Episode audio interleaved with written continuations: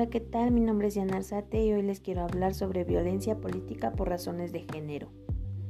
La violencia política contra las mujeres por razón de género comprende todas aquellas acciones u omisiones, tanto en esfera pública o privada, que busquen o tengan por objeto o resultado limitar, anular o menoscabar el ejercicio de los derechos político-electorales de una o varias mujeres, el acceso al ejercicio de un cargo, labor o actividad el libre desarrollo de la función pública, la toma de decisiones, la libertad de organización o bien el acceso y ejercicio a las prerrogativas cuando se trata de precandidaturas, candidaturas, funciones o cargos públicos del mismo tipo.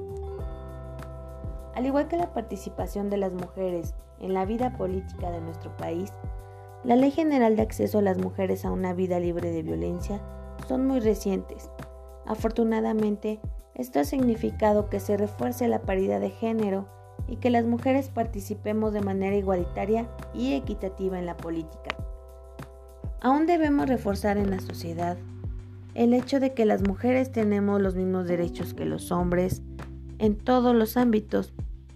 Cada vez somos más las mujeres que participamos en la toma de decisiones importantes de nuestra sociedad y nos interesamos más en conocer sobre nuestros derechos.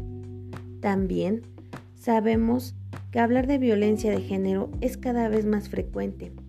Esto ha significado que nos enfrentemos a algunas complicaciones, ya que sabemos que en una sociedad donde no estaba bien vista la participación de las mujeres en la vida política, esta ha sido muy poca aprobada.